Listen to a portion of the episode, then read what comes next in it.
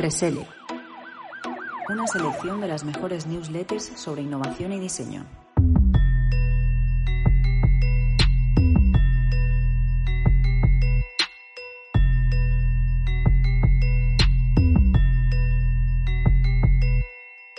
Hola a todos y todas, bienvenidos al primer episodio de Resele, un podcast sobre newsletter y muchas otras cosas que nos inspiran en el día a día. Eh, tengo aquí a mi lado a Analia Llopis, fundadora de Brasil y Project Manager de Flock. Bienvenida. Muchas gracias, Sergio. Bueno, yo estoy contigo, con Sergio García, uno de los grandes creadores de Flock y el Branding Bruce Lee, también de Flock. Bueno, vamos a empezar explicando un poquito por qué estamos aquí, ¿no? ¿Por qué se nos ha ocurrido esta idea loca? Pues la verdad es que llevamos varios meses mm, dándole vueltas a ver si nos animábamos ya a crear un primer podcast desde Flock y al final pues lo que queremos hacer es dialogar sobre estos nuevos formatos de, comunicación, eh, más en concreto las newsletters que parece que se han vuelto ahora muy, muy trendy, están en boca de todos. Eh, cualquier, sobre todo en el mundo ¿no? del diseño, la creatividad, la innovación, la inversión, pues eh, es un formato muy, muy rápido y que funciona bastante bien para compartir noticias, compartir enlaces, eh, referencias. Eh, la verdad que a mí me gusta mucho. No sé tú qué opinas, Analia, sobre el resurgimiento de las newsletters. Pues bueno, tengo que confesar, por eso he dicho cuéntalo, tengo que confesar que a mí empezaron, eh, empezó todo esto porque comenté que, que, yo no era muy fan de los newsletters, ¿no? Era como que sentía que tanto mail todas las mañanas y recibir además otro newsletter con un montón de mensajes dentro, la verdad que me agobiaba. Pero dentro de todo esto, em, este mismo programa, el Reselect, que ya llevamos tiempo creándolo, la verdad que me está empezando a enamorar de los newsletters, ¿no? Porque es como un filtro de información que te evita el estar horas y horas buscando información, leyendo. Al final eh, te llegas al punto y con eso ya tienes todo el día encaradito para saber cómo está el mundo. Así que debo de confesar que me está empezando a gustar. Esperemos que esto cree el resto a los oyentes. Ya ves, lo cierto es que venimos también de, de las newsletters o mailings ¿no? más publicitarios y por eso quizás teníamos nuestra bandeja de entradas llenas de ese spam, de compra, de mira este vídeo. Pero aquí venimos a hablar de esas newsletters de, de personas que al final eh, son muy meticulosas a la hora de ir encontrando novedades, eh, pues noticias sobre alguna startup que ha conseguido financiación, ideas sobre una nueva tipografía que, surge, eh, un nuevo diseño, una nueva idea que va, cogiendo forma. Y, entonces, claro, queremos aquí en este programa ir presentando durante el inicio, pues eh, yo me traeré una newsletter sobre a lo mejor diseño, ¿no? que es más mi campo, y quizá Analia pues se traiga una que realmente a ella pues le, sirva también en su, su trabajo diario. Y poco a poco, pues, poco a poco iremos creando pues, un poquito esa, esa base de, diferentes programas, de diferentes newsletters. Y lo que queremos con este formato es hacer este podcast que subiremos en ebooks y a continuación, además de este diálogo que tendremos Analia y yo sobre las newsletters, pues tendremos una, entrevista con, alguien de, este tipo de sectores, entre el diseño, la innovación, la inversión, donde haremos una serie de preguntas y también pues comentaremos un poco eh, su, conocimiento y su experiencia. Con, con todo este contenido que saquemos, pues ¿qué vamos a hacer? Eh, vamos a preparar nuestra propia newsletter con todos estos links, con todos estos enlaces, todo muy sintético, muy sencillito para que te llegue al correo y tú directamente pues la disfrutes de la manera más óptima posible. Eso es. Al final se trata de filtrar información. Una cosa que he valorado muchísimo de, la gente que hace newsletter es que toda esa información que filtra, o sea, ese tiempo que yo, pienso siempre, ese tiempo que habrá pasado eh, buscando información para hacernos el detallito de filtrarnos lo más importante, ¿no? Así que, lo dicho, que me estoy empezando a enamorar de todo esto. Y sí, se trata un poco de que los diferentes mundos, el mundo de innovación, inversión y, diseño, se, se, encuentren entre ellos, ¿no? Al final, pensar que el diseño se encarga de que esa empresa, esa, el sector innovación o el mundo de innovación tenga, tenga esa relación con el, mundo inversión. Con lo cual, qué menos que entenderlo desde, directamente desde la gente que lo entiende, ¿no? Eh, después también la, parte de, innovación que entienda cómo funciona el mundo de inversión para saber qué les tiene que proponer, saber cómo tiene que entrarles. Y al final se trata de que esta, este triángulo se, se encuentren entre ellos, sepan perfectamente de qué trata cada uno y qué necesidades tienen en cada momento para que puedan ofrecerles esas, esas soluciones. Así que yo creo que va a funcionar bastante bien. Vamos a ver qué tal. Las entrevistas son espectaculares, la gente que tenemos preparadita. La verdad que mm, estamos contentos, ¿no, Sergio, con esto? Sí, el primer episodio es una prueba, pero, pero la entrevista va a ser grandiosa. Además, en, cada, cada, episodio queremos que tenga una especie de temática. En este primero, pues todo va a ir en, alrededor de, de los cambios ese concepto, ¿no? Que ahora mismo lo tenemos todos tan presente con todo lo que está sucediendo. Los cambios al final para, la gente de la comunicación y del diseño eh, están en su día a día. Yo recuerdo que cada vez que un cliente me pedía un cambio, siempre en mi cabeza sonaba esa canción de, de mucho muchacho de cambios, cambios, todos son cambios. y entonces estoy acostumbrado a que las cosas tengan que cambiar, aunque queramos o no, hay que adaptarse, seguir, seguir inventando, construyendo, creando, porque la cosa, el tiempo pasa y, todo no va, a estar siempre inestable o inmutable. Es la forma de evolucionar al final. Quiero decir, em, este cambio que ha venido no, no ha sido, o sea, en un principio no ha sido para bien, pero aún así, eh, como somos la gente, ¿no? Que, de repente hemos sacado provecho de todo en, en, el buen sentido, ¿no? De repente la gente ha empezado a confiar otra vez en, la comunidad en sí, como comunidad, porque creo que se nos había olvidado un poquito. Y, de repente ha empezado a, reinventar, a reinventar todo su negocio, su forma de, vida, su todo, todo. Entonces, como siempre, yo pienso que todos los cambios traen cosas buenas y cosas malas. Creo que en un principio vienen con cosas a lo mejor negativas, ¿no? Porque para empezar no te las esperas, con lo cual tienes que a ver cómo me adapto y, y para terminar, pues te, destruye lo que tenías montado hasta el momento. Pero bueno, dentro de lo malo, que por supuesto espero que estemos todos bien, los que estemos escuchando, porque en este momento lo prioritario es la salud. Pero más allá de esto, creo que, que para los negocios, aunque ahora mismo está siendo un momento súper duro, porque por ejemplo bares, restaurantes y esto que hablábamos el otro día, jolín, ¿qué van a hacer? No lo saben ni ellos, pobres, y tampoco les conviene. Entonces, más allá de estos cambios, creo que se van a reinventar, creo que van a salir cosas muy bonitas y, y que estamos para ello. Nosotros, por lo menos, todo lo que es el sector online o como quieras llamarlo, creo que se ha puesto más que nunca al día. Y, en ese aspecto, por lo menos a nosotros, nos, nos, estamos contentos de que la gente se haya dado cuenta de que lo online es todavía más cercano que lo físico, ¿no? Que es todo importante y que lo físico es súper importante el encontrarnos. Pero qué bonito estar tan lejos y estar tan juntos a la vez. Así que yo creo que esto es lo que tiene todo lo online, por eso es que apostamos siempre mucho por esto en Flock y, bueno, ha sido un momento de, darnos cuenta de esto y que creo que vamos a evolucionar y reinventar con todos los sectores, con todas las empresas, así que vamos a hablarlo, vamos a hablarlo también. Eso es, es súper interesante porque la verdad, cómo ha sucedido esto, cómo ha impactado, pero a la vez lo rápido que la gente, ¿no? Creando un montón de iniciativas, un montón de aplicaciones digitales para ayudar tanto al comercio local como a la gente más desfavorecida y, bueno, hay que poner en valor esos aspectos, ¿no? El lado positivo. Eh, yo creo que esto al final es un, es un reseteo total de la economía y de la sociedad. Eh, cuanto antes pues estemos preparados para adaptarnos a todo lo que viene, pues será muy importante, porque claro, esto mm, es un gran impacto a nivel económico que las empresas o los nuevos negocios no se lo esperaban y creo que también nosotros tenemos que poner nuestro granito de arena.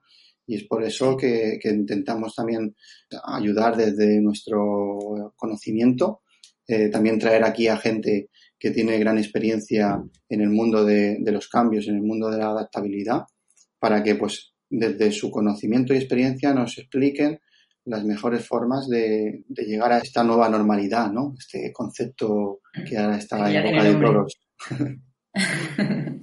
La verdad es que el naming ha sido rapidito aquí, ¿eh? Sí, aquí. Pero bueno, es que Lo que es naming, eso al final van surgiendo, lo cogemos. Si hay que ponerle un nombre en inglés, se lo ponemos, pero siempre, siempre surgen conceptos nuevos, ¿no? Y... otra cosa positiva, el hecho de que sea un nombre en español, ¿eh? No, no se ha llamado nueva normalidad, creo que se entiende perfectamente y al final se trata de eso, la comunicación, con lo cual yo estoy muy a favor de ese nombre. más allá de lo que indique, lo que no indique, que se entienda, por favor, que se entienda. Va a ser diferente el salir a la calle, así que bueno, apostemos por esto también. Vale, pues yo creo que pues podríamos empezar a presentar, ¿no? Porque es que es una invitada perfecta para este momento y, yo lo dije el otro día cuando la escuché por primera vez, dije, quiero quedar contigo donde sea. O sea, ella está en Nueva York y le dije, quiero ir cuando vaya a Nueva York, quiero quedar contigo para comer, cenar, lo que haga falta, pero te quiero escuchar más. Así que solo espero que esto mismo se le transmita a los oyentes, creo que sí. Y vamos, Sergio, por ello porque les va a encantar seguro. Empezamos.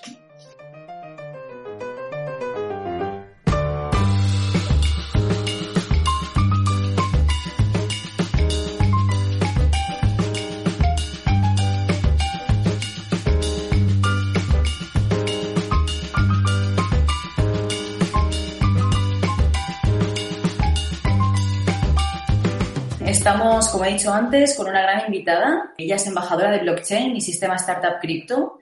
Es consultora también de grandes empresas y, por supuesto, experta en cambios, que es algo que hemos comentado que era muy importante en este momento. Lo hablaremos en profundidad un poquito más adelante, pero realmente es, es la intriga en la que estamos ahora mismo por las consecuencias de la pandemia sobre las empresas. Por todo esto y mucho más eh, que escucharéis a continuación, tuvimos que pedirle que por favor nos acompañara en este primer episodio, así que nos ha hecho el favor, la vamos a tratar lo mejor posible y porque la queremos un montón ya en apenas una visita. Hola Marina, ¿qué tal? Bueno, primero gracias por tenerme en el programa, Sergio Analia, un placer conocerlos. Bueno, vamos a empezar este primer bloque de preguntas con una serie de, de, cuestiones eh, breves esto nos servirá para luego crear, pues, eh, en nuestra propia newsletter una serie de recomendaciones y de, links interesantes con pues todo lo que, lo que ahora mismo te sirve para seguir aprendiendo, seguir evolucionando. Entonces, la primera de ellas es eh, cuál es la newsletter que, que, no te puedes perder ahora mismo, ¿Qué, cuál es tu favorita, la que lees a diario. Eh, ahorita quiero decir que sí, el newsletter que estoy siguiendo muchísimo es el de Camila Russo de Defiant, que me encanta. Eh, tiene una manera muy sencilla, clara de decir las cosas, pero también eh, eh, aborda temas complejos, entonces tiene un buen balance. Y es chilena. ¿Sabían que es chilena? Ah, es chilena, no lo sabíamos. Somos internacionales. Yo me acabo de enterar hace dos días.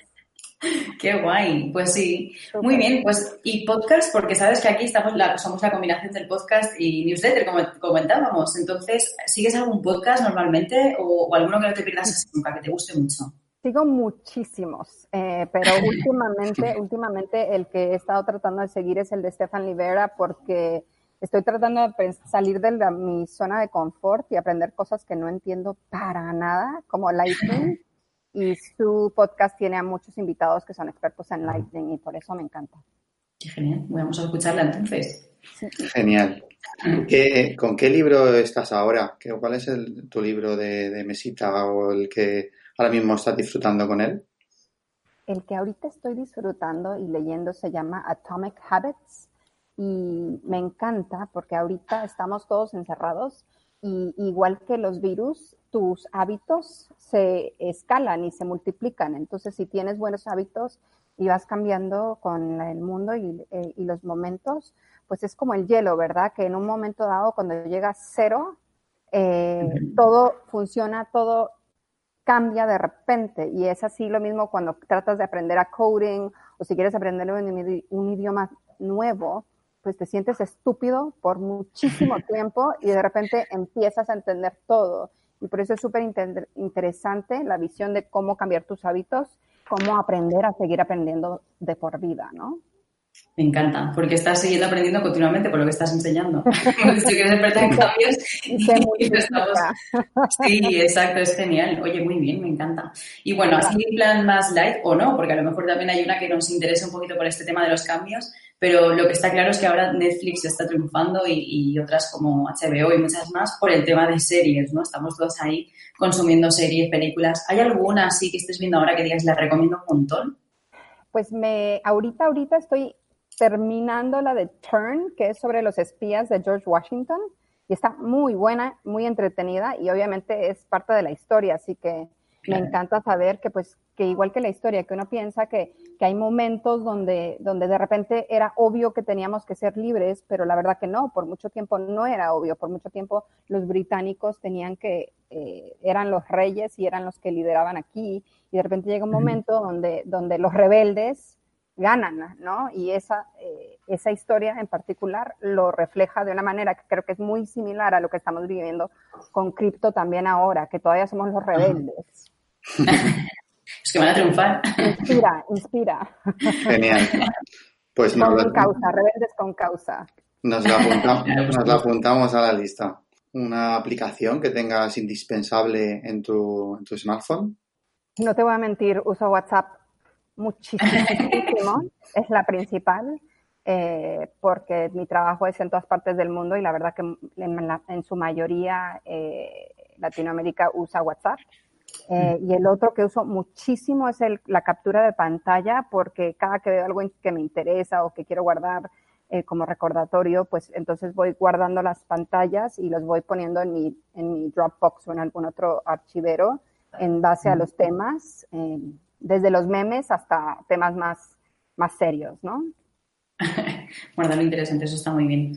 lo de WhatsApp realmente yo creo que nos quejamos mucho, pero lo usamos todos un montón. ¿Qué haríamos ahora mismo sin WhatsApp? ¿no? Es como lo que comentabas anteriormente de la serie, si lo que antes no era normal, ahora es súper normal. ¿Quién no usa WhatsApp? Sí, entonces estoy traduciendo un artículo muy interesante de inglés a español sobre el uso de Bitcoin en Argentina y, justo en uno de los grupos de WhatsApp les dije, oye, necesito ayuda, ya lo terminé de traducir, pero ¿quién me ayuda a editarlo en, temas de finanzas? Porque claro, viví toda la vida en América Latina, pero estudié siempre en inglés. Entonces, no me sentía cómoda, pues, trabajando así directo, eh, sin que alguien lo revise. Y por eso es como indispensable tener esos grupos donde puedes pedir ayuda y decir, ¡hey, ayuda!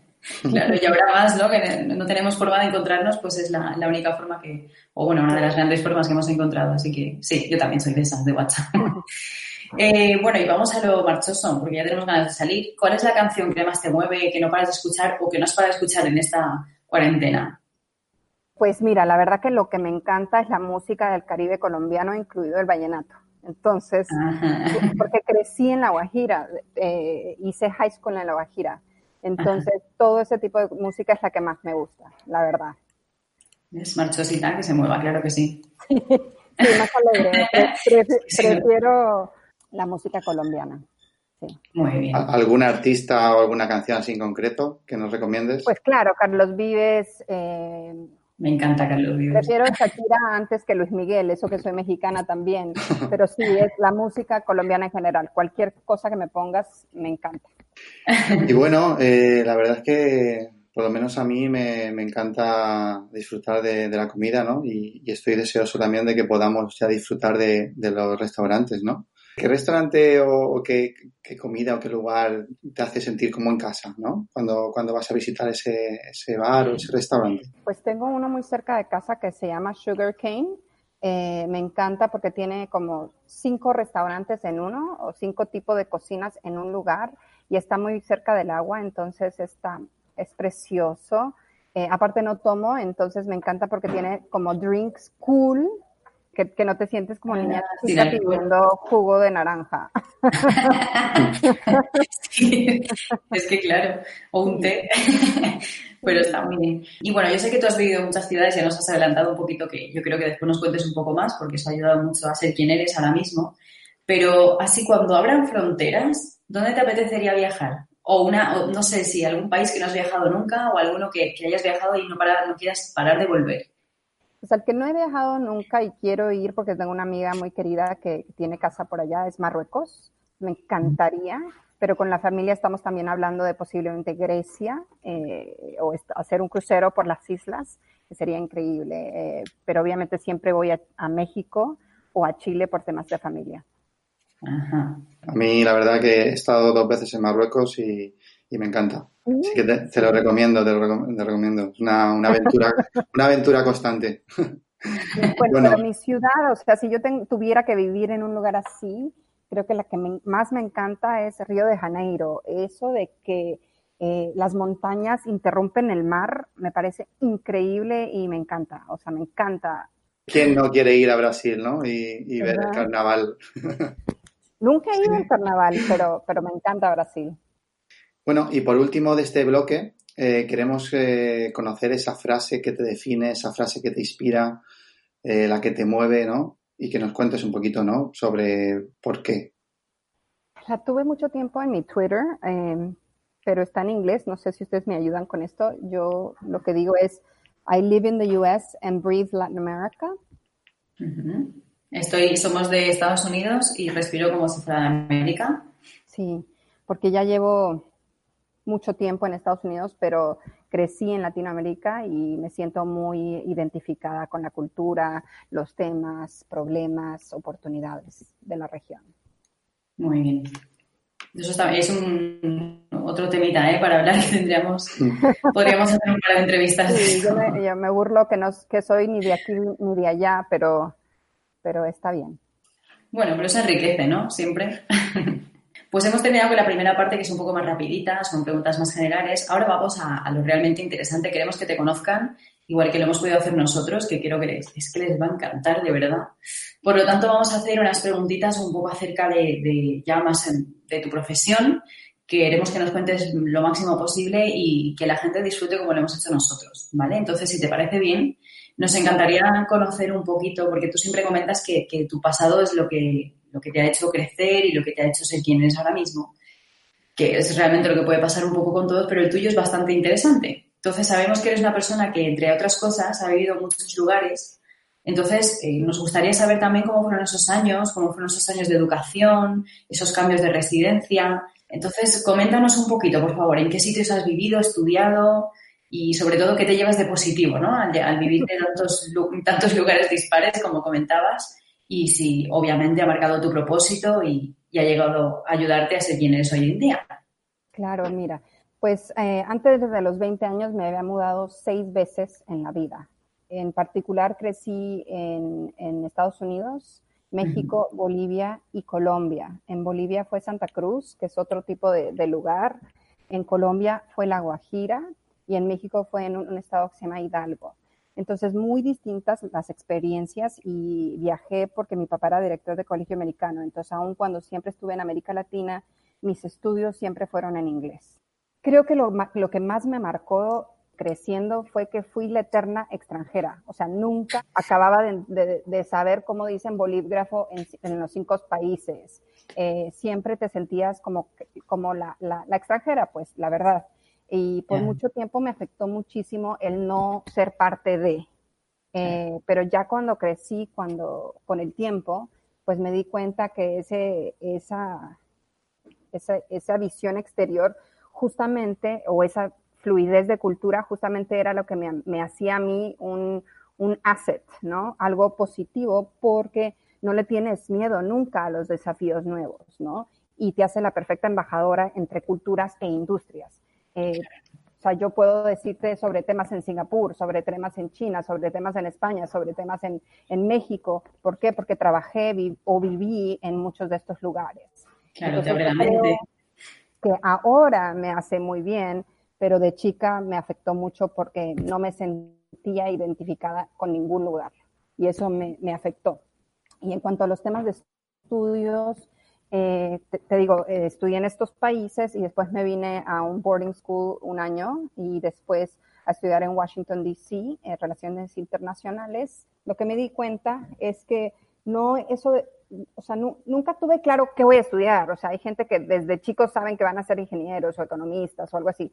Para mí nunca fue claro qué voy a hacer pero me interesaba mucho el tema internacional, así que estudié Relaciones Internacionales en Washington, D.C y para pensar en qué trabajar, mi primer trabajo fue en la Embajada de México. ¿Por qué? Eh, puesto que yo no creo en eso de que te busques a ti mismo, sino hay que construirse, hay que crear. Y si yo, me, yo decía que yo era mexicana y no sabía nada de los temas y no había trabajado en español nunca, no sabía escribir bien en español, pues entonces no podía yo realmente ser mexicana. Falta, ¿qué me falta? Me falta saber trabajar en español. Eh, y entonces trabajé en la oficina del embajador con el Chief of Staff y aprendí muchísimo. Eh, también me tocó vivir, por ejemplo, las elecciones presidenciales donde el PRI perdió. Eso fue gigante. Entonces, todas las, todas las, relaciones con, con los think tanks, con los estudiantes, con las, los profesores que estudiaban elecciones, pues fue súper interesante estar ahí en la mitad de eso eh, y vivirlo, ¿no?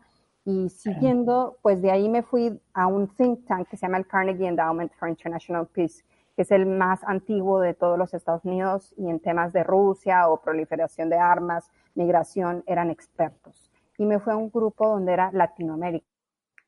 Justamente era un proyecto particular del director de la revista Foreign Policy, que es un experto mundialmente reconocido y que escribe en el país, Moisés Naim, y ahí, pues por 15 años, eh, él fue mi mentor, trabajé, aprendí, tírenme a los leones después de eso, digo yo. Eh, porque es que casi nada, ¿eh? Es que él era una persona muy ocupada, entonces te decía, ok, ve, va, conoce al embajador, habla con el ministro, dile al, al, al triple PhD que te diga qué hacer y regresa y me reportas, ¿no? Entonces, en ese sentido, tenías mucha libertad, pero también mucha responsabilidad, ¿no? Y era un grupo de 50 empresarios, entonces, aunque era fundación, aunque era non-profit, toda la gente a la que yo le reportaba eran CEOs de América Latina. Entonces, claro que tú tienes una doble visión del mundo donde el, el los valores de industria también tienen que ver con los valores personales de, filantropía, de trabajo, de pensar en la comunidad. Y eso fue algo que a mí me marcó muchísimo, que yo también no soy, no soy muy think tank, no soy muy eh, de non-profit, non-profit, y tampoco de, dinero, dinero, dinero. Siempre he tenido ese balance. Un equilibrio, claro. Entonces creo que eso, después del think tank me fui a un do tank, que lo llamo yo, en el sentido que me mudé a Nueva York y por temas personales, pues obviamente tuve que dejar que el equipo de Washington siguiera adelante y, estuviera ahí. Y, me hice la maestría en NYU con hijos, trabajo full time, más maestría. Eh, en eh, políticas públicas en NYU, que Wagner es de las mejores eh, universidades en el tema, pero lo más importante es que me quedaba a cuatro estaciones de metro. Madre mía. Así que iba, venía, regresaba, cocinaba, el trabajo, o sea, todo, ¿no? Pero, pero fue muy interesante.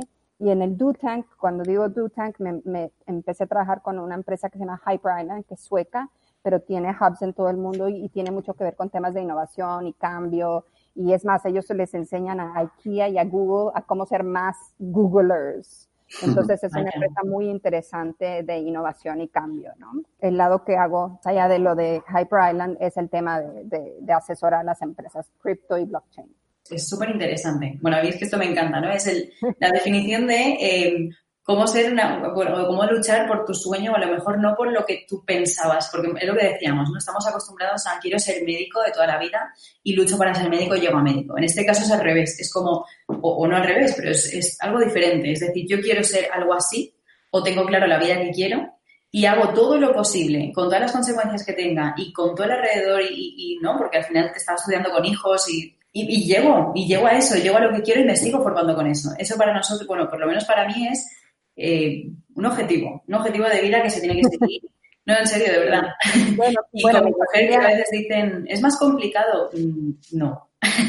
Sí, bueno, mi marido tiene doctorado, mi papá tiene doctorado, por todas partes eh, el tema de educación siempre fue importante y más para relaciones internacionales, pues la maestría ya en este momento, como ya había he sido jefa de una fundación por tantos años, como que o tenía maestría o ya, o, me quedaba estancada. Entonces sí sentí que eso fue un paso positivo e importante para mí personalmente, más, más allá del tema laboral, como que, que, yo lo necesitaba personalmente. Es increíble, ¿no? Eh, ese espíritu de superación que, que te ha movido, ¿no? A, a seguir reinventándote, seguir evolucionando.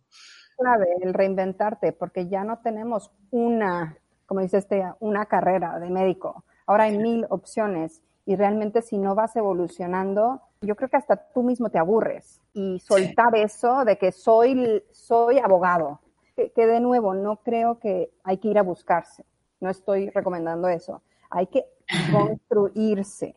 Y cuando yo encontré a la gente más inteligente del mundo trabajando en temas de blockchain y cripto y, y Bitcoin, dije, eh, esto me apasiona, esto me interesa, el, mundo no ha cambiado, el tema del dinero no ha cambiado en 100 años es momento muy importante de esta nueva revolución. Y poco a poco me fui adentrando y, conociendo y pues obviamente, pues, o sea, el Bitcoin dejó de ser juguete de programadores, ya es, ya es realmente, está aquí para quedarse, ¿no? Así es. Y por esa línea queríamos seguir, ¿no? Por el, en la actualidad, ¿Cómo, ¿Cómo, sigues formándote? ¿Qué canales o qué medios estás siguiendo para seguir estudiando pues, estos temas ¿no? que tienen más vinculación con, la tecnología, con cambios económicos, cambios sociales? Bueno, leo mucho, mucho eh, las noticias. Eh, he hecho una lista en Twitter más que nada donde sigo a, la gente que me interesa cómo escribe o, o, programas o recursos que creo que son muy sólidos, porque la verdad que eh, la televisión siento que está más sesgada que nunca, entonces no veo mucha televisión para consumir medios. Sigo mucho Twitter y obviamente podcast, como te comenté. Lo que sí estoy haciendo ahorita también por temas de ser más formal eh, y por tener algo como, o sea, más allá de todo lo que he estudiado, estoy tomando un curso de un amigo que se llama la disrupción blockchain, que está en Coursera, es el único en español eh, de Federico Ast. Eh, entonces me encanta la idea de, tomarlo en español, porque como te digo, yo trabajo en inglés, vivo en inglés, entonces es como para mí eh, eh, no solo aprender algo nuevo, aun, cuando mucho del contenido ya, ya tengo conocimiento, pero es más bien el challenge de hacerlo en español, ¿verdad? y que mantenerse con eso. Que es Federico, que es muy, muy bueno, como lo, lo cómo entra en la historia, en los temas más profundos, tiene muchos artículos y, temas que, realmente son muy buenos. Sí, lo cierto es que ahora mismo tenemos una cantidad de información y de recursos en, nuestra mano que es brutal. Como bien dices en Twitter, tenemos esa información, esa comunicación inmediata y gracias a, estos cursos online yo creo que se ha democratizado los estudios ¿no? y el seguir, seguir aprendiendo cada día. ¿Qué, haces para, desconectar un poquito ¿no? de todo esto? ¿Cuáles son tus hobbies? me re que te desconecta, claramente. Eh, tengo dos hijas eh, y obviamente nos encanta hacer grill, eh, el asado y también me encanta cocinar, entonces eso como que me relaja. no, no soy experta ni nada por el estilo, pero sí, sí lo disfruto muchísimo, así que cocinar me relaja. Muy bien, yo creo que esta cuarentena lo hemos comprobado todos, ¿no? Que cocinar es como el escape. Muy bien. Bueno, y hablemos de proyectos. Eh, sé que tienes tu, tu propia empresa. Entonces, eh, bueno, como quieras hablar, no sé si quieres hablar de, de, cómo va a llegar tu, o sea, de qué idea tienes de que llegue a dónde quieres que llegue en un año tu empresa o a lo mejor tu proyecto personal en sí, porque veo que tienes muchas otras cosas y que trabajas con muchas otras cosas. Sí, mira, en mi, en mi trabajo de día a día soy consultora, eh, entonces me eh, contrata empresas como Hyper Island, Falabella o otras empresas en general. Eh, y también dentro de este mismo concepto trabajo muy de cerca con, con empresas o emprendedores de blockchain, como te decía.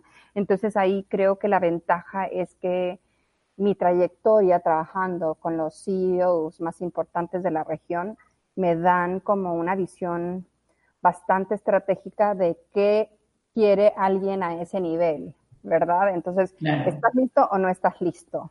Y muchas de estas empresas, pues a veces están tan metidas en, la rutina o en el, en el día a día. Y aparte, eh, creo que, que como, como, en, como en todas las industrias, ¿verdad? Cuando te metes en tu cueva, eh, es difícil salir y ver lo que está afuera. Entonces, lo que trato de hacer con, con los startups y los, las empresas con las que trabajo es que mi trayectoria internacional con distintas industrias y en distintos mercados, pues los ayudo a ver qué más o qué opciones o qué, qué proyectos tienen que estar, tener en la mira y saber de qué está pasando. Eh, ya no importa tanto el first to market, sino first to articulate. Tienes que poder decir por qué tu proyecto vale la pena invertir, eh, utilizar o que, o que funcione, ¿verdad? Entonces, por eso sí creo que es muy importante tener esa visión y no quedarte en tu, en tu cueva de que lo mío es lo mejor, no lo sé marketear. Y yo como he estado afuera, pero entiendo la industria, pues entonces les, les, trabajamos en temas de cómo le hablas a un regulador, cómo le hablas a un usuario, cómo consigues que también los, los coders y, los miners te hagan caso, ¿verdad? Porque tienes que tener legitimidad. Es, es, de las industrias donde realmente tienes que saber cómo comunicarte mejor y, en, y de maneras que nunca te imaginas. O sea, es de las pocas industrias que realmente tienes que casi ser experto en 10 cosas. Entonces, ¿cómo puedes dar esa historia y ese valor en base a donde está el usuario o donde está el, el non-coiner, ¿verdad? Y por eso ahí es mm. donde trabajamos el tema de storytelling y, y de cómo llegarle al corazón de los usuarios y cómo eh, lograr que adopten tus productos y los usen, ¿verdad? Porque está bien que se suban a la plataforma, pero después, ¿qué pasa? ¿Qué están haciendo? ¿Cómo están usando o no usando tu producto? Eh, yo trabajé muchísimo con una empresa que me encantaba, pero estaba fascinado con, con que el premio tal, el premio tal, la cosa tal, eh, y yo le decía, bueno, ¿y los usuarios? ¿Y qué está pasando? ¿Y cuántas veces se suben? No, pero es que ya gané tal premio. Y bueno, ah, a ver, y otra empresa, es que voy a ir a fundraising. Digo, pero ¿cuántos usuarios tienes?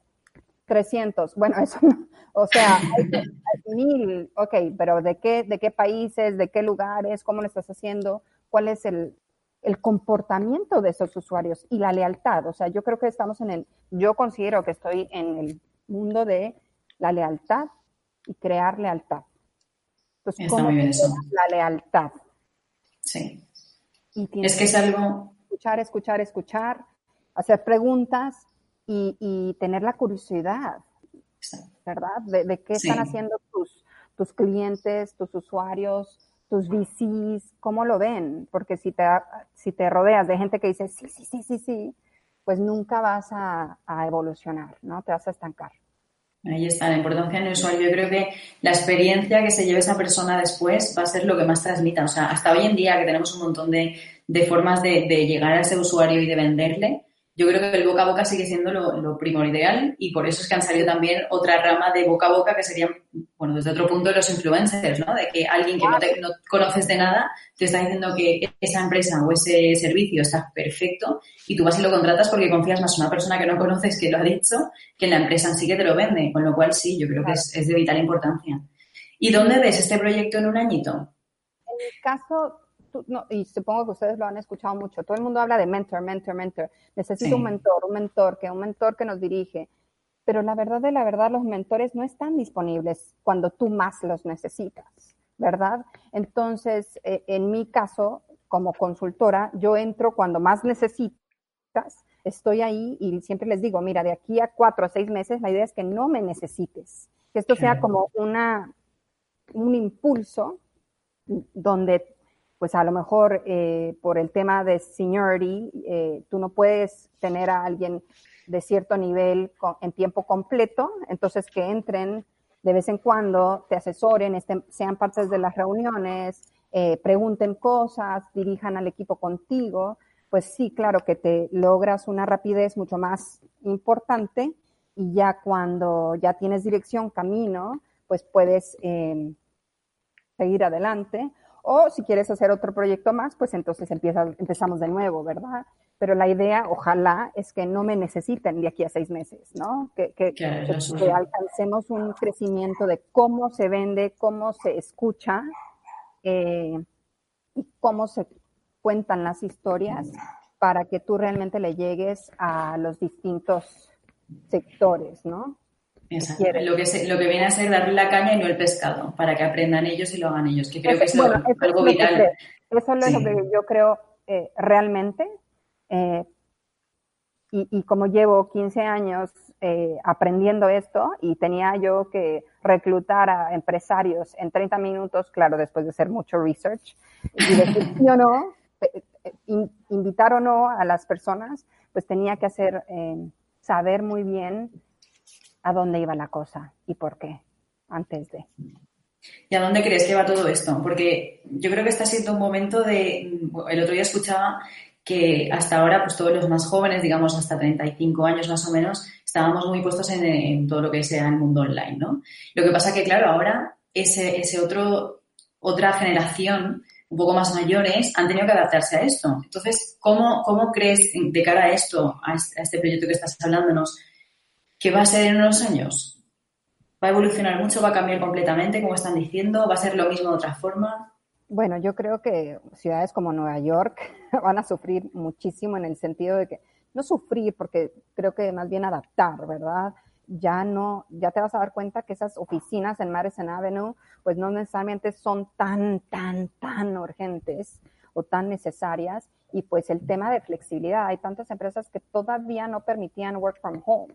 Yo llevo 10 años working from home, entonces para mí es totalmente natural y creo que esto, esta pandemia eh, logró un cambio que iba a tardar de dos a cinco años y lo hizo en dos meses. Pero creo que todavía el trabajo o ir al trabajo también es un lugar de escape donde tú eres la persona profesional, donde te reúnes, donde, donde tienes otro tipo de comportamiento y te nutres de otras maneras. Así que no creo que va a acabarse las oficinas, pero sí quizás va a cambiar a un tema más flexible, donde hay oficinas que, que, que se comparten, no, no WeWork, pero donde, donde, donde ya no todos tus puestos son específicos para ti, porque obviamente va a tener que haber más espacio entre sí, pero que, Esa es la otra, claro. pero que todavía hay mucha más flexibilidad en cuanto a las, los días que trabajas dentro de la oficina o fuera, y eso sí creo que ya está aquí para quedarse. Yo creo que es una buena noticia, ¿eh? O sea, al final, que te, por lo menos que te dejen elegir creo que es una buena noticia. Para mucha gente lo va a ser. La productividad es increíble, así que no, claro. No creo que, sea fácil echar para atrás estos cambios. Claro, a ver, es que estamos pensando todo el rato que hablamos de teletrabajo, que es el working from, from home que decía Marina. Eh, estamos hablando de que, claro, lo estamos combinando con niños en casa para mucha gente y por eso deja de ser productivo. Pero vamos a pensar que en un momento dado estos niños van a volver al cole y tú vas a tener toda la mañana o toda la tarde para estar en casa.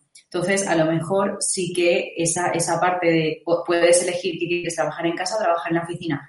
Puede que avance mucho más y que, y que lo que dices tú, ¿no? Que llegue para quedarse y que mucha gente lo prefiera. Sí, bueno, pero la que... educación también, ¿eh? Piénsenlo.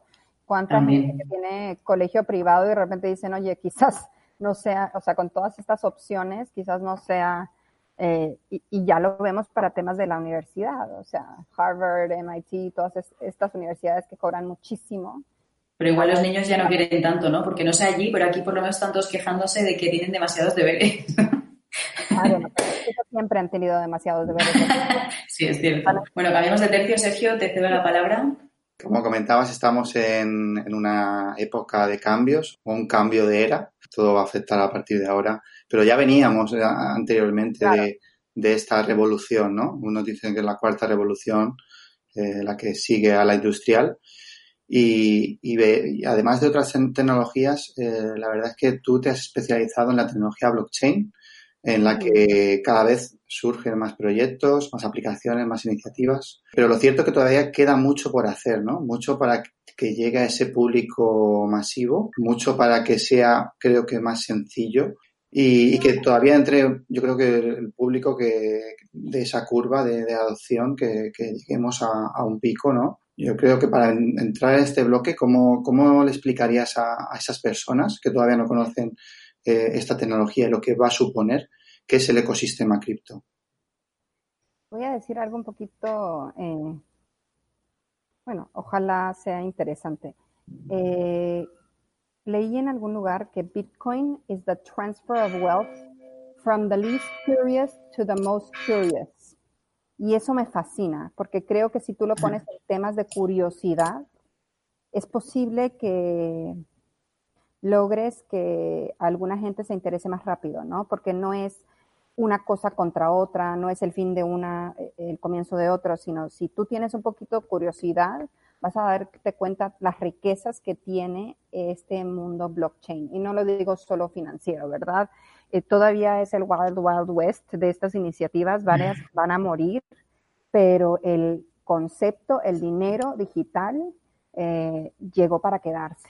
O sea, ya lo está haciendo eh, China, ya lo está haciendo otros lugares. Entonces, y aparte lo más fascinante es que no le importa si eres hombre, mujer, si eres trans, si eres Irán o de Venezuela. Lo que les interesa es si tienes opción a la página web y a subir tus datos para enviar o recibir dinero.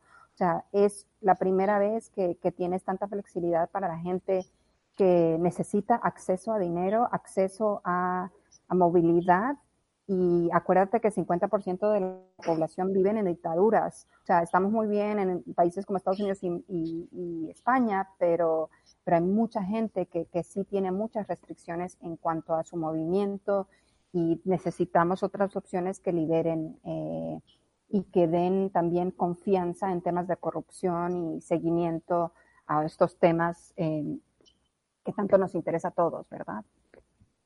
Sí, lo, cierto es que la, historia de cómo surge Bitcoin es súper apasionante, pero al, ¿no? la, historia de Satoshi que todavía nos mantiene ahí en, vilo. Hay muchos rumores de quién podría ser, incluso hay ya ciertas pruebas ¿no? de, por dónde podría ir, pero bueno, prefiero que se mantenga ese romanticismo de, una persona o un grupo de personas en anonimato que, nos dejaron esta tecnología para que luego todo el mundo que quiera adentrarse pues siga creando proyectos, creando startups y siga investigando y desarrollando.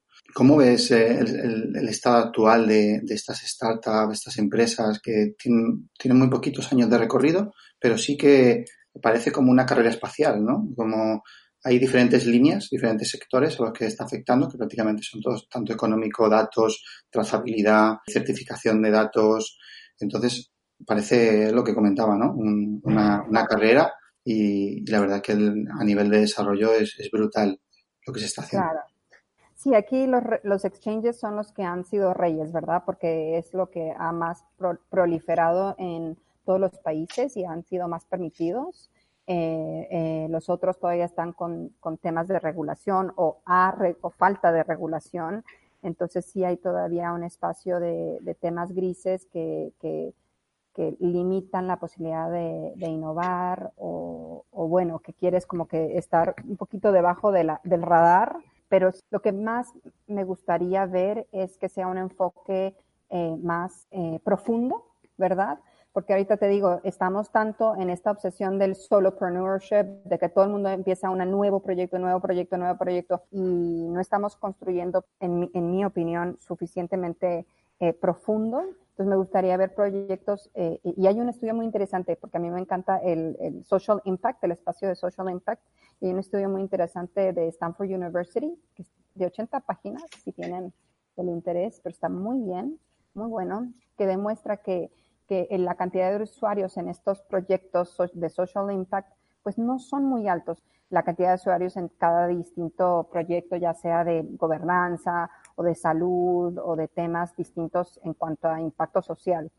Y entonces la idea es que pues hay que ir un poquito más adentro, hay que tener más usuarios. Entonces trabajar el tema de usuarios y el tema de adopción y el tema de recurring, recurring use. Entonces ahí hay un tema que a mí me fascina que es economía del comportamiento, behavioral economics, y me fascina porque creo que es la clave para adopción eh, porque todos los humanos nos encantan los hábitos, no nos gusta salir de nuestros hábitos, por eso estoy leyendo este libro. Y para cambiar, para estar preparados para el futuro, eh, tenemos que saber cómo los usuarios que queremos invitar a que participen, cómo ellos van a decidir tu producto versus Tether, por ejemplo, que ya es súper común, pero no tiene varios riesgos, ¿no? Entonces, ¿cómo logras invitarlos a que prueben tu producto?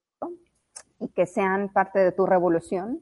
Y, creo que la clave está en behavioral economics. Cómo logras que se enamoren de tu producto y que lo tengan como prioridad. Lo cierto es que cuando entras en, este mundo ¿no? de, las finanzas descentralizadas o, la gobernanza descentralizada, te invade esa sensación de, de, FOMO, de que no quieres quedarte fuera, de que necesitas saber más.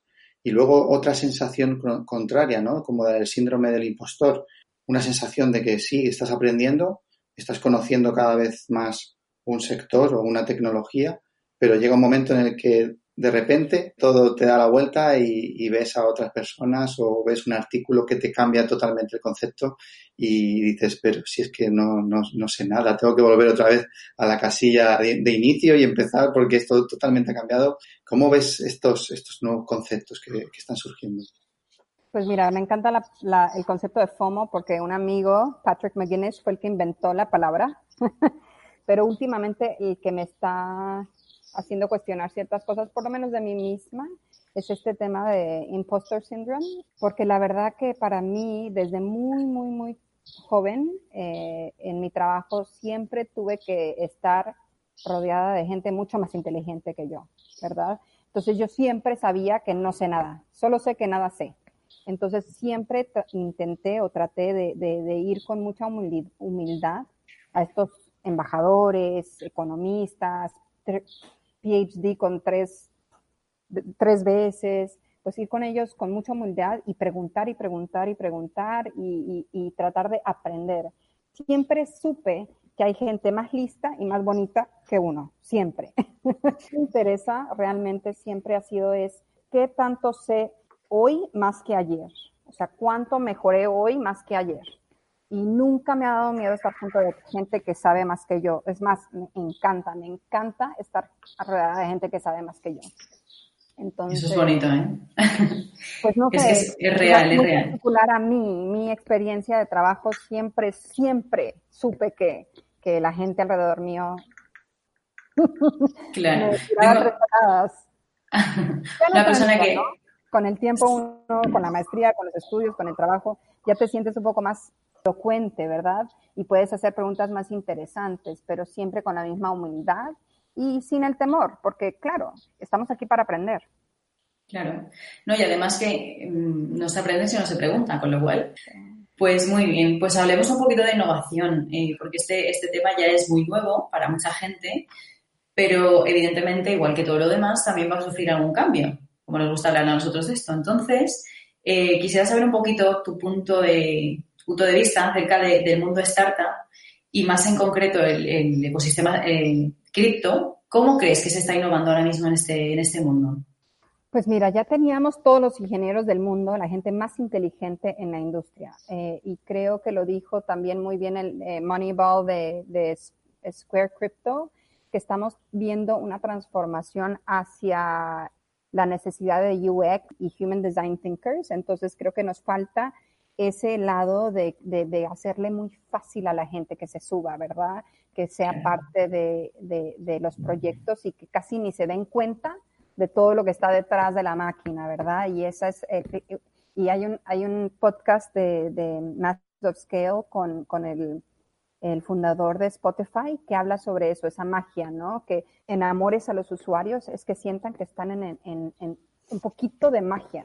Y eso es, creo, donde estamos tratando de innovar ahorita en la industria cripto y blockchain, o por lo menos las, las, empresas más grandes que se dan cuenta que esa es la barrera principal ahorita de adopción, porque ya curiosidad hay, pero la adopción es difícil cuando te da miedo subirte a una plataforma o, entender qué está pasando, o esto de not your keys, not your money, no, not your keys, not your Bitcoin.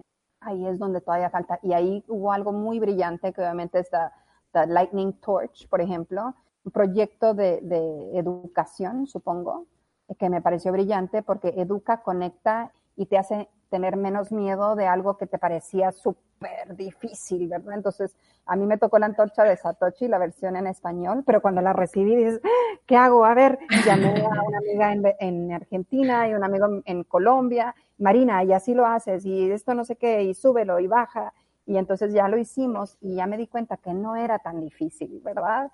Y ya no te da miedo. Entonces, por eso, proyectos que logran conectar, educar, que no te dé miedo esta tecnología nueva, es donde creo que ahí podemos tener mucho impacto y mucha creatividad, especialmente para nuestros seguidores de aquí del podcast.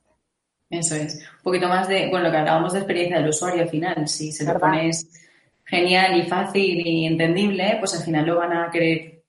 O sea, porque al final si lo, el que no se ha montado realmente será porque todavía no lo conocen todo, no va a encontrar la, la suficiente información.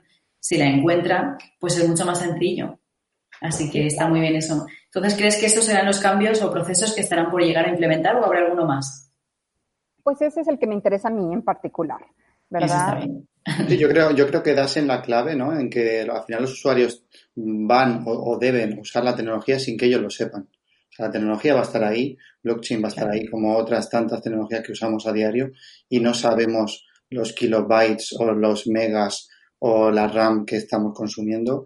Y creo que eso es un pecado que, que lastra todavía mucho a los desarrolladores blockchain, que quieren darlo todo técnico, que eso está muy bien para, para ellos que son tan, tan especialistas en su materia, pero el usuario final lo que tiene que, saber es que ahí se están haciendo bien las cosas, hay una solución, se cumple y eh, todo funciona correctamente. Nosotros muchas veces en, en Flock ponemos el símil de, de, un frigorífico, ¿no? Que al final eh, una persona tiene el frigorífico, eh, lo que al final sirve es para, para congelar o para enfriar, pero realmente no sabemos lo que hay detrás, ¿no? También se dice mucho en España que no hay nada más feo que un frigorífico por detrás. Entonces, yo creo que tenemos que poner en valor eh, realmente la función, eh, la solución a los problemas y que todo funcione correctamente. Claro. Y ahí, bueno, por ejemplo, en, en, blockchain, por lo menos, lo bonito es que si quieres saber más, es todo transparente. Puedes mm, saber más. Claro. ¿no? Entonces ahí es el, el uno, único caveat que sí me parece particular de esta industria. Todo lo que quieras saber está escrito en la cadena. Eso es así. Exacto. Seguimos con pues, los cambios. Y por eso te quería preguntar qué, cambios a nivel estratégico aconsejas para adaptarnos a esta nueva normalidad, como se está hablando ahora mismo de, este concepto. Te voy a hacer una, una pregunta que yo me hago muy seguido. Am I adapting to cope or am I adapting to thrive? Sí, estoy tratando de, de sobrevivir o de prosperar, entre comillas, ¿no? y siempre creo que si está, especial, obviamente ahorita hay muchas cosas que cambiaron de por vida para mucha gente y mucha gente ha perdido el trabajo, así que no quiero sonar eh, light con el comentario, pero cada que uno tiene un cambio muy grande, yo siempre trato de decir, bueno, que voy a adaptarme o voy a prosperar. Y si tienes esa visión, y especialmente para mí fue muy importante esa pregunta cuando después de, más de una década trabajando en un proyecto donde era, yo era eso, yo era ese proyecto, yo era, eh, me identificaba con ese proyecto, el tener que aprender a, hacer otra cosa y aprender otros temas, eh, eso te da libertad para, para, no tener miedo a prosperar. Entonces ahí, ahí o, sobrevivo o prospero y por eso ahí ya tienes que, definir la diferencia, ¿verdad? Y eso te ayuda, creo. Espero. A mí me ha ayudado mucho. Eso ayuda, definitivamente. es clave, ¿no? Es que es clave, es real. Genial. Como sabes, Marina, nosotros nos dedicamos al mundo de la comunicación, al diseño, creatividad. Eh, ¿Tú cómo crees que, que, debemos comunicar o expresar estos cambios ¿no? para que sean más entendibles? No hay nada que yo pueda decir que te ayude. Va a ser un proceso muy personal para cada persona. Por eso creo que el preguntarte este tipo de preguntas, ¿cómo me adapto? ¿Qué hago ahora? Es una pregunta que te libera de muchas maneras, pero no quiere decir que va a ser fácil. Para mí la transformación de, esta identidad de tantos años me tomó tres años. No es de la noche a la mañana, es como te decía del hielo, que, que tardas mucho, mucho, mucho, mucho, no pasa nada, no pasa nada, te desesperas, sufres, tus emociones cambian, eh, pero si tienes la paciencia y el enfoque y, la perseverancia, creo que llegas a ese punto donde se, derrite, ¿verdad? El hielo. Y eso es lo que creo que ojalá se queden con esa imagen de que aun cuando sea súper frustrante, eh, te puedes, puedes aprender a, coding o Solidity o, Python o, o, aprender francés, o sea, depende de, de, los productos, pero ya hay todo tipo de cursos que si realmente quieres y tienes la perseverancia, pues puedes adoptar y adaptarte a cualquier cosa, porque ahorita vamos a estar frenados por mucho tiempo. Eh, y en mi caso, pues ha sido tratar de, eh, por ejemplo, eh, lo que hablaban mucho era de, que siempre estamos buscando candidatos de diversidad, ¿verdad? O sea, quieren más mujeres que sean oradores y más latinos y más, pero nunca nos echábamos, nunca nos tirábamos a la piscina. Y ahí fue donde creo que, que, yo hice un cambio también. O sea, yo tenía un jefe que, estaba, que tenía canal de televisión, imagínate. Entonces él siempre estaba enfrente de la cámara y yo siempre estaba detrás de la cámara, siempre estaba detrás, ¿no? Y eh, esto para mí fue muy importante porque dije, bueno, ahora me toca estar enfrente y ponerme ahí y tirarme a la piscina y hundirme o nadar. Es la única manera de, de, de, de aprender. O sea, vas a fallar, pero no importa, hay que aprender y hay que tirarse a la piscina. good things go come to those that hustle. Nos lanzamos a la piscina, venga, vamos a ello. es que me queda anodada con lo que ha dicho, porque estaba pensando, digo, realmente es así, o sea, se aprende más de los errores o de los fallos o de lo que, ¿no? O de esa... Y llega un punto en todo cambio, que, que yo creo que lo estamos experimentando todos ahora, que es ese punto en el cual no sabes cómo seguir. Y el vértigo que te da eso es, es espectacular. O sea, es algo que, que, te cuesta avanzar porque dices, vale, no sé a dónde voy, pero es que ni siquiera veo la luz. Yo soy, soy muy de comunicación, ¿vale? Entonces, eh, eso de transmitir, de que todo el mundo entienda cosas, yo creo que es parte de adaptación y parte de, de, algo vital para usuarios y para todo el mundo. Entonces, nosotros, en ese aspecto, eh, comunicamos a través del diseño, nos encanta, ¿vale? Entonces, también lo, hacemos para ayudar a todo tipo de proyectos, obviamente a través de una estrategia que funcione, que, se estudia previamente, no es hago un diseño bonito y ya está, que eso lo intentamos explicar siempre, a partir de una creatividad que lleve a cabo, sé pues se lleve a cabo de esta estrategia, ¿no? A través de esta, esta estrategia y llegamos a un diseño. Entonces, por lo tanto, en tu, con tu punto de vista, nos gustaría saber un poquito qué es para ti el diseño. El diseño creo que es esa parte de la magia, ¿no? Que, que, que sea algo funcional, inteligente, interesante y que tenga un poquito de magia. Bien, muy buena definición esa. y antes has comentado de, cara al usuario varias veces, entonces el diseño, ¿crees que es una, una herramienta que otorga valor de cara a inversores y usuarios? Es muy importante porque eso es lo que facilita que se suban a la plataforma, claro, eh, pero el tema de que continúen en la plataforma, ahí creo que el tema de behavioral economics es más clave, ¿no? Eh, todos los humanos somos predeciblemente irracionales y por lo tanto eh, tenemos que entender bien eso para saber cómo continuar el tema de lealtad. ¿Verdad? Porque no es solo que se suban a la plataforma, que es muy importante, por eso el tema de diseño es clave, pero el tema que más importa, en mi punto de vista, es que se queden y que la utilicen y que, y que inviten a más usuarios, ¿verdad? Que ellos sean tus champions. Entonces, ¿cómo logras que esa misma gente, es más, llegó un punto en mi trabajo antes donde ya otros me vendían, yo no tenía ni que abrir la boca. Me dice, es que tú no sabes, Marina se conoce a todo el mundo y ella lo que diga, hace y habla y qué bueno que hablaste con Marina, porque ella se lo sabe todo. Pero ya tenía otras personas que me vendían. Y eso es lo que quiero y creo que tienes que tener eh, en tu visión de lograr. Que otros te vendan, que ya ese trabajo ya no sea tan difícil, que le otorgues el poder a los otros. Es más, hay una frase que me encanta que it's not about being a billionaire, but it's about eh, building a billion people, ¿verdad? Empowering a billion people. That's the new definition of a billionaire.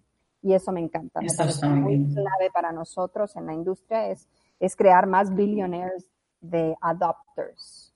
Así es. O sea que digamos que el diseño capta de algún modo y ya después la experiencia es vital para que la, experiencia que tiene el usuario en esa empresa es vital para que se queden, que al final es lo que queremos, no solo que van de nuevos porque se necesita llegar a un punto exacto. Y sabiendo esto, ¿en qué momentos o situaciones? Porque está claro que es para captar también, pero habrá otros momentos y situaciones en los que a lo mejor sea importante o hasta incluso fundamental. ¿Cuál crees tú que son esos, e, esas situaciones que, debería estar el diseño sí o sí?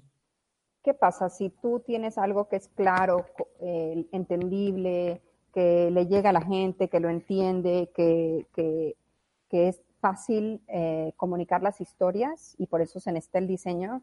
Eh, cuando tú tengas un momento de crisis, un momento de, que algo sucede que tú no esperabas, eh, tus usuarios y tus clientes van a saber que tú siempre estuviste ahí.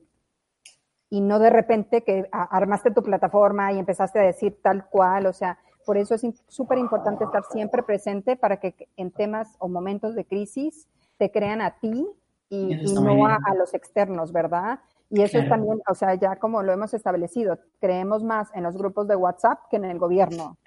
Exacto. Tienes que tener un grupo de WhatsApp o Telegram o lo que sea que te crea, que, que crea en ti. Ahora, lo difícil, y creo que ahí es importante aclarar, especialmente en el, mundo de cripto y blockchain, que somos una comunidad que, que eh, valora mucho la privacidad y por lo tanto va a ser mucho más difícil medir sentimiento, the, sentiment de la empresa, ¿verdad? Que si aman o no aman la empresa, precisamente porque todos estos grupos ya son privados y off.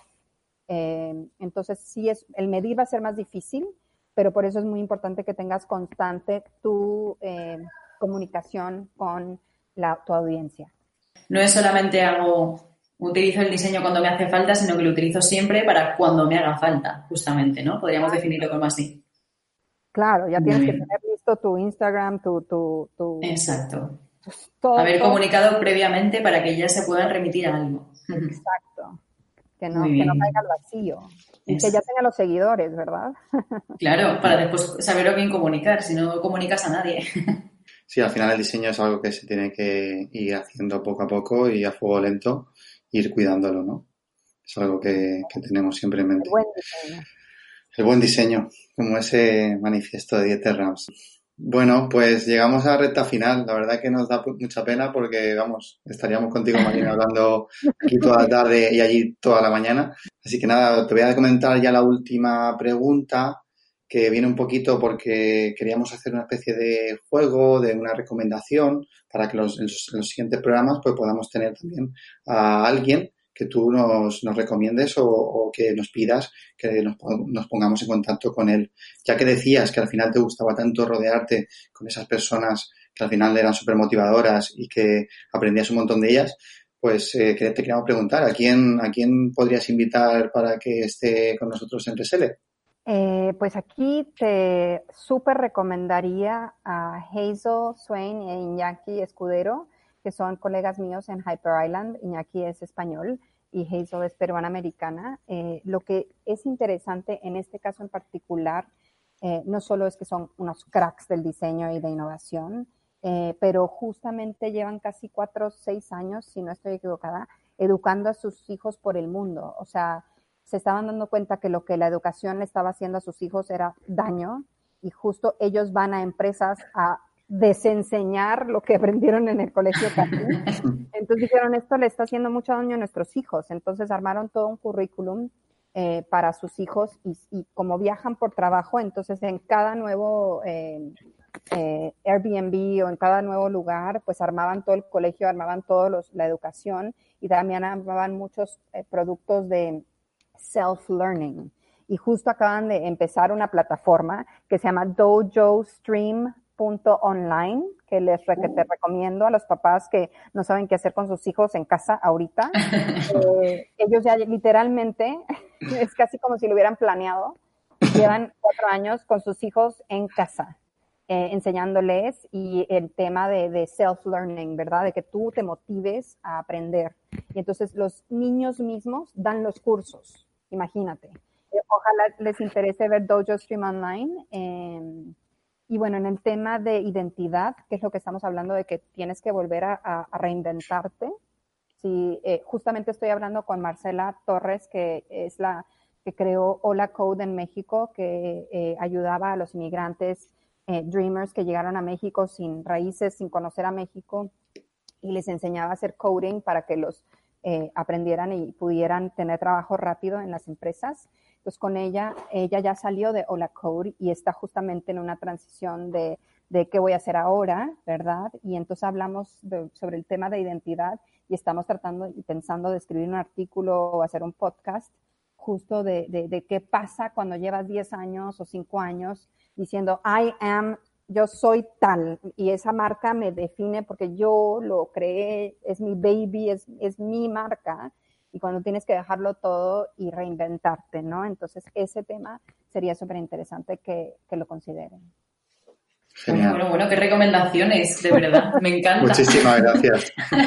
sí, la verdad que sí, vamos a poner, bueno, yo creo que todos estarán, los que estén escuchando dirán, ah, yo quiero saber más, pues los vamos a entrevistar próximamente si nos dejan y nos lo permiten. sí, a ver si quieren. Pues bueno, Marina, ha sido un placer como siempre, ya te lo dije la otra vez, te lo vuelvo a repetir, yo quiero hablar más contigo Así que en cuanto podamos reunirnos, no, pero te lo digo de corazón, de verdad que te lo digo en serio. Porque es que es muy interesante. Es, es esa, esa, esas ganas de querer aprender siempre se contagian y me dan ganas a mí de querer aprender más todavía. Así que te agradecemos un montón que hayas estado aquí con nosotros. Espero que hayas estado a gusto. Gracias a ustedes por la curiosidad, porque no me conocían tampoco para nada y se arriesgaron y me llamaron y me invitaron con muy poca información. Así que muchísimas gracias por tener esa curiosidad y esa apertura de mente de decir, bueno, esta gringa mexicana latina hay que, hay que llamarla e invitarla. Definitivamente, sí. Gracias a ustedes. Gracias a ti, Marina. Bueno, ya nos vamos a despedir siempre con, vamos a intentar progresar, ¿vale? Pero tenemos una frase, poco a poco, tenemos una frase que es como empezó todo esto y sí, como todas las cosas creativas, o los creativos somos así, empezamos con cachondeo, ¿vale? Así que esta es la frase que vamos a, ir diciendo, a ver hasta cuándo llegamos para que quede bien. Así que bueno, esto decimos siempre que Reselect es el podcast que te servirá para mucho o para nada, o al menos para, limpiar, tu bandeja, de entrada. Ay, madre mía, sabíamos que iba a salir algo así. Un churro. bueno, María, de verdad, mil gracias. Mil gracias. Un abrazo a ustedes, muchísimas gracias. Un abrazo. Un Saludos. Hasta luego. Chao. Chao.